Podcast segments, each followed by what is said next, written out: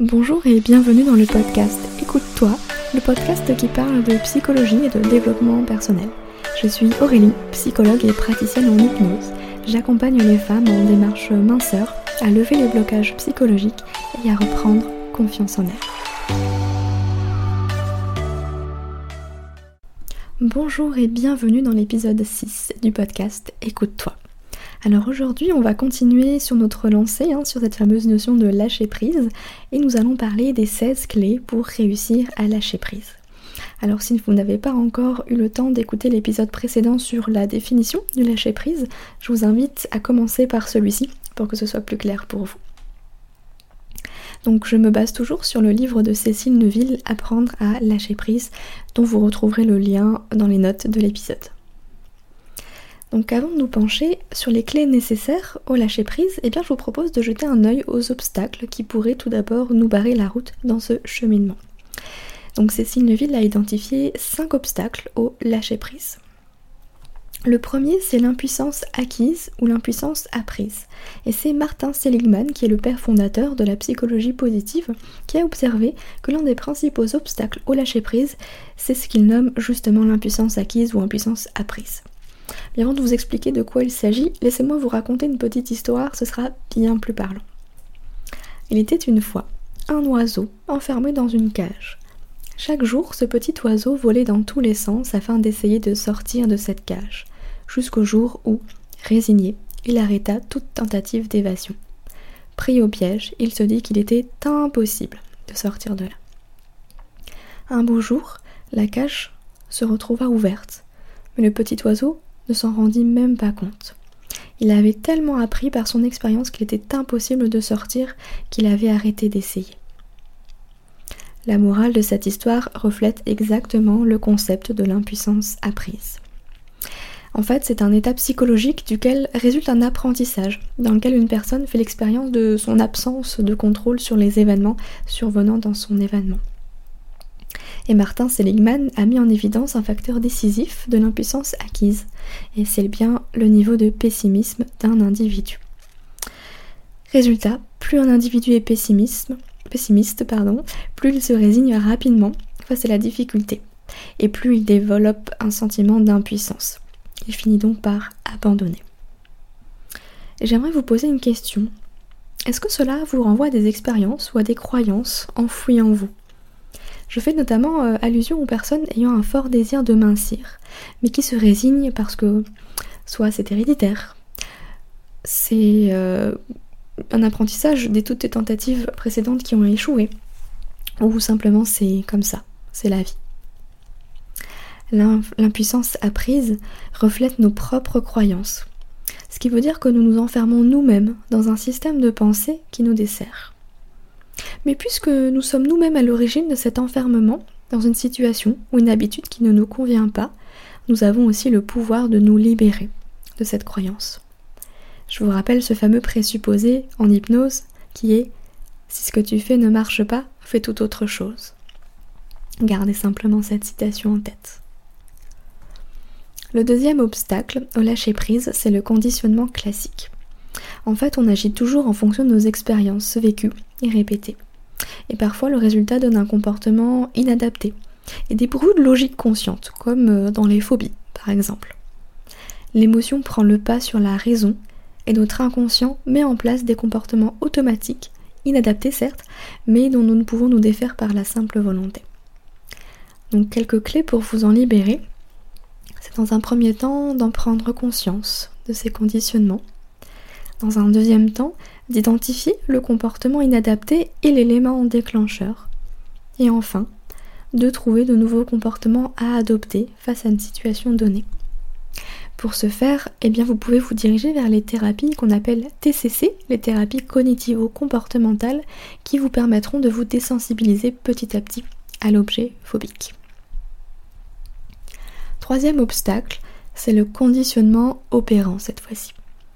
Et là, il s'agit d'une action que l'individu va faire lui-même qui provoque une récompense ou une gêne. En fait, euh, ce sont les conséquences positives ou négatives d'un comportement qui en retour va entraîner bah, soit l'augmentation ou la diminution du comportement lui-même. Par contre, les récompenses positives ne sont pas toujours bonnes. Je vous donne un exemple. Si à chaque fois que vous êtes stressé, vous mangez du chocolat et que cela vous apaise dans l'immédiat, eh bien votre cerveau va associer le chocolat à une récompense afin de faire baisser une émotion négative. C'est de cette manière que les pulsions alimentaires peuvent euh, voir le jour. L'objectif est donc de réapprendre un nouveau comportement. Par exemple, à chaque fois qu'une situation stressante se présente, prenez trois grandes inspirations afin de chasser le stress au lieu de manger du chocolat. Quatrième croyance, euh, pardon, quatrième obstacle, ce sont les croyances limitantes acquises dans notre éducation. Une croyance, c'est un processus mental euh, par lequel une personne croit dur comme fer à une idée ou à une opinion qu'elle considère comme une vérité absolue et irréfutable, alors que c'est pas forcément le cas. C'est un peu l'histoire des prophéties autoréalisatrices. Si on vous a toujours dit que vous n'arriverez à rien dans la vie, ben peut-être que vous n'arriverez à rien parce que vous-même vous avez commencé à croire à cette euh, croyance. Et forcément, ben, nos croyances euh, reflètent un peu notre réalité. On va créer notre réalité. Je prends des exemples de croyances. les personnes minces ont confiance en elles, ou les personnes minces sont plus heureuses. Évidemment, ce sont des croyances complètement fausses. N'avez-vous jamais rencontré de personnes minces qui se trouvaient tous les défauts du monde? Et à l'inverse, une personne en surpoids qui rayonnait par sa confiance en elle. Ce qu'on nous dit dans notre enfance est ancré en nous et on fonctionne avec ces programmes. Par contre, il est tout à fait possible de faire une mise à jour avec la technique de déprogrammation, reprogrammation utilisée en PNL, la programmation neurolinguistique. Enfin, cinquième obstacle, au lâcher prise, eh bien ce sont les ancrages de nos traumatismes. Une personne ayant vécu un traumatisme dans sa vie garde en mémoire l'expérience complète. La personne est alors incapable de lâcher prise sur ses réactions, même si elle ne les comprend pas et, si elle a vraiment envie de s'en libérer. Là, je vous recommande de vous diriger vers les thérapies euh, TCC toujours ou aussi EMDR. Voyons maintenant les 16 clés de la psychologie positive proposées par euh, Cécile Neuville afin de réussir à lâcher prise. Tout d'abord, j'aimerais vous expliquer ce qu'est la psychologie positive. Eh bien en fait, c'est simplement l'étude des conditions favorables qui influencent le bien-être subjectif. La psychologie positive en fait s'intéresse à tout ce qui va bien en fait dans nos vies, dans notre société, contrairement à la psychologie classique qui a tendance plus à euh, se concentrer sur les dysfonctionnements. Donc la première clé, ça va être de stimuler nos émotions positives. En fait, il a été démontré que plus une personne est heureuse, plus elle aime être heureuse et vice-versa. Ainsi, pour faire face à une émotion désagréable, bah, il est conseillé de faire directement une activité qui va générer une émotion positive après pour contrer l'émotion négative. Alors attention, il ne s'agit pas de renier l'émotion négative, mais simplement de la laisser de côté, de lâcher prise afin de stimuler nos émotions positives. C'est un peu comme si on se disait ok ça ça me plaît pas, ben, je mets de côté, je vais faire un petit tour et on verra après. Deuxième clé, c'est d'exprimer nos émotions, qu'elles soient positives ou négatives. Encore une fois, une étude a démontré que l'expression écrite de nos émotions négatives facilite le lâcher-prise. En revanche, il est plus bénéfique d'exprimer à l'oral nos émotions positives a priori. Donc pensez bien, quand ça ne va pas, écrivez quand ça va bien, parler. Troisième clé, c'est l'adaptation hédonique. En fait, on peut qualifier l'hédonisme comme la quête de plaisir dans l'instant présent. Et il faut savoir que face à un événement agréable, eh bien l'adaptation hédonique, c'est ce qui fait que le plaisir, le bonheur auquel nous nous attendons ne vont pas durer longtemps et que nous revenons presque fatalement à notre niveau de bonheur de départ. Et en fait, euh, une étude a démontré qu'il faut en moyenne 18 mois pour retrouver notre niveau de bonheur de départ. Que ce soit après avoir gagné au loto ou après un accident grave qui nous a rendu euh, tétraplégiques. Donc pensez bien qu'en 18 mois, tout redeviendra comme avant. Donc autant patienter dans des conditions agréables. Quatrième clé, c'est de développer son optimisme. Un optimisme, a une tendance naturelle en fait à rendre les moments positifs permanents et à se dire que les événements négatifs ne vont pas durer. Euh, il a conscience aussi de sa participation en fait à ses propres réussites ainsi qu'à ses propres difficultés. Il va reconnaître, il va se sentir responsable de peut-être ne pas avoir réussi, mais par contre il ne se sentira pas coupable. C'est la différence. Et là vous pouvez me demander mais comment développer son optimisme? Eh bien Cécile Neville nous dit simplement d'avoir confiance en l'avenir car le meilleur reste à venir. Cinquième clé, c'est multiplier ses expériences de flow. Alors le flow, c'est défini euh, par l'instant dans lequel nous vivons intensément l'instant présent. C'est un peu euh, les expériences, vous savez, vous avez l'impression que le temps s'est arrêté parce que vous êtes tellement absorbé par ce que vous faites, parce que vous vivez, que plus rien n'a d'importance. C'est un peu le moment où on a l'impression de contrôler notre vie, d'être au meilleur de nos possibilités. Et il a été constaté que les personnes les plus heureuses eh bien, vivaient plus d'expériences de flow. Alors comment faire? Comment vivre plus d'expériences de flow? Eh bien c'est en trouvant le juste équilibre en fait entre le degré de challenge et notre niveau de compétence. L'idée c'est de se lancer régulièrement des défis à la hauteur bien sûr de nos possibilités. De ne pas rester dans notre position, dans notre zone de confort. La sixième clé, c'est d'identifier et d'utiliser ses forces de caractère. Mettre nos principales forces au, service de nos actions nous permet de vivre plus de moments de flot. Dans ces moments-là, notre mental se met en pause, nos capacités sont démultipliées et nos préoccupations quotidiennes disparaissent. Je vous invite donc à identifier vos principales forces de caractère et de les mettre au service bah, des projets qui comptent le plus pour vous. Si vous êtes créative, eh bien lancez-vous justement dans des projets créatifs qui vont stimuler cette force de caractère chez vous. Septième clé, c'est de développer sa capacité d'adaptation grâce au coping. Alors le coping, c'est un processus qui permet de faire face aux difficultés et au stress provoqués euh, au moment de l'événement lui-même. Et un coping adaptatif et efficace est alors associé à la résolution durable du problème à un état émotionnel positif et à un sentiment d'efficacité personnelle, qui facilite par la suite le processus de résilience. En d'autres termes, face à une difficulté quelconque, prenez quelques instants pour respirer, allez marcher, faire tout autre chose pour mieux y revenir. La huitième clé, c'est de se relever après une épreuve grâce à la résilience. La résilience, c'est la capacité d'une personne à s'adapter à un environnement changeant, à se relever suite à une épreuve de la vie. Et il existe plusieurs facteurs favorisant la résilience. On a la confiance en soi, l'estime de soi, le fait d'avoir des buts et des objectifs, d'être capable de se projeter, de maîtriser nos émotions, d'avoir le sentiment d'avoir une place dans la société, notre aptitude à rechercher des solutions, avoir des ressources et du soutien, la prise de recul, la créativité, l'humour et l'altruisme. Ainsi, prenons du recul face au traumatisme qu'on a déjà vécu, acceptons que ces expériences fassent partie de notre vie, même si c'est pas simple, et servons-nous-en comme d'un tremplin pour rebondir et aller de l'avant vers une vie plus épanouie. La neuvième clé, c'est de développer sa pleine conscience. La pleine conscience, c'est simplement porter toute son attention sur une expérience un moment donné sans jugement. Les personnes qui méditent régulièrement parviennent beaucoup mieux à lâcher prise face à une situation déstabilisante inattendue. Vous pouvez vous entraîner à la pleine conscience 5 minutes par jour pendant un repas par exemple, pendant une activité ou même sous la douche.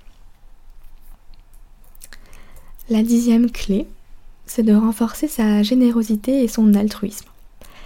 L'un des points communs des personnes les plus heureuses au monde, c'est qu'elles sont engagées dans des actions altruistes. Une étude a démontré que si on provoquait une humeur positive chez une personne, eh cela allait automatiquement augmenter son altruisme. Et l'altruisme augmente le bonheur. Nous voilà donc dans un cercle vertueux. Cécile Neville nous propose donc de faire une action de générosité par semaine pour développer notre propre bonheur. La onzième clé, c'est de ressentir et d'exprimer sa gratitude. La gratitude aurait des bénéfices non négligeables comme l'amélioration de notre santé physique et émotionnelle, et elle, pouvait, elle pourrait renforcer les relations et les communautés. Je vous invite du coup à prendre le temps chaque jour de noter ne serait-ce que trois gratitudes inutile d'aller chercher bien loin, je vous rassure. Euh, la chaleur du soleil, les oiseaux qui chantent et le compliment d'un proche et euh, le tour est joué. La douzième clé, c'est de trouver du sens à sa vie. C'est ce qu'on appelle le démonisme. Et en fait, ce qui donne le plus de sens à nos vies, ce sont nos relations interpersonnelles. Du coup, trouver un sens à sa vie nous permettrait d'être moins sujet aux dépressions et autres troubles psychologiques et de mieux surmonter les coups du sort. Je vous invite donc à mener vos vies en fonction du sens que vous voulez lui donner et de trouver aussi du sens à tout ce qui vous arrive. La treizième clé, c'est de s'apaiser grâce à la bienveillance. Je sais qu'il nous est beaucoup plus facile d'être bienveillant envers les autres qu'envers nous-mêmes. Et pourtant, on en a tout autant besoin. Il faut savoir que notre cerveau prend plaisir à la collaboration plus qu'à la compétition. Soyez donc un allié pour euh, vous-même et non un ennemi. La clé, c'est de cesser de vous comparer. La quatorzième clé, c'est de s'entourer de personnes positives. Pour développer notre optimisme et notre bonheur, il est important d'être entouré de bonnes paroles et donc de bonnes personnes, ce qui paraît logique. Autorisez-vous autorisez à fuir les personnes toxiques et négatives qui ne font que vous entraîner vers le fond. Privilégiez les personnes positives qui croient en vous et qui vous soutiennent.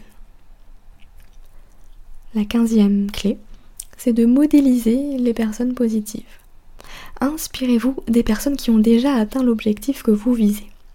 Et en vous mettant à leur place, eh bien vous accéderez à leurs ressources internes et externes. Il ne vous reste ensuite plus qu'à vous les approprier pour atteindre votre euh, propre objectif. Regardez l'enfant. L'enfant s'approprie le monde en imitant ceux qui l'entourent. C'est comme ça qu'il va apprendre à parler, qu'il va apprendre à marcher, etc. etc. Ben, je vous invite à en faire de même en fait avec les personnes qui vous inspirent. Prenez quelques instants juste pour imaginer la personne qui vous inspire le plus et de vous mettre dans sa peau. Fermez les yeux, imaginez comment elle se met dans son corps, quelles émotions elle pourrait ressentir, comment elle parlerait, comment elle bougerait. Je vous assure que ça n'a l'air de rien comme ça, mais ça vous permet instantanément d'activer toutes ces ressources. C'est une euh, petite... Euh, c'est un petit exercice euh, de PNL. Enfin, on arrive à la 16e et dernière clé pour réussir à lâcher prise, c'est de développer son autonomie. J'aimerais vous partager une citation qui prend tout son sens, qui est Donne du poisson à un homme, et il aura à manger pour un jour. Apprends-lui à pêcher, et il aura à manger pour toujours. Eh bien, c'est exactement ce que je vous invite à faire. Entourez-vous de personnes qui vous poussent à être autonome et non de personnes qui vous rendent dépendante d'elles. On a tous en nous les capacités d'agir pour notre propre survie, pour notre propre épanouissement. Alors simplement, faites-vous confiance. Eh bien vous voilà désormais en possession des 16 clés afin d'apprendre à lâcher prise, à votre rythme bien sûr. Et si vous voulez aller plus loin, ben, je vous invite euh, à lire le, livre de Cécile Neville qui est Apprendre à lâcher prise, dont vous retrouverez le lien dans les notes euh, de l'épisode. Euh, je reviens également sur cette fameuse séance d'hypnose à télécharger gratuitement si vous avez envie de tester cet état d'hypnose et d'apprendre à gérer votre stress au quotidien. Eh bien, je vous invite à cliquer dans, dans les notes de l'épisode pour la recevoir directement dans votre boîte mail. En tout cas, j'ai été ravie d'aborder cette question du lâcher prise avec vous lors de ces deux épisodes. J'espère que ça vous aura appris à des choses et que ça vous aura permis de lâcher prise éventuellement sur un certain point déjà. Et je vous encourage à continuer à votre rythme et avec bienveillance. Et en attendant, comme toujours, prenez soin de vous.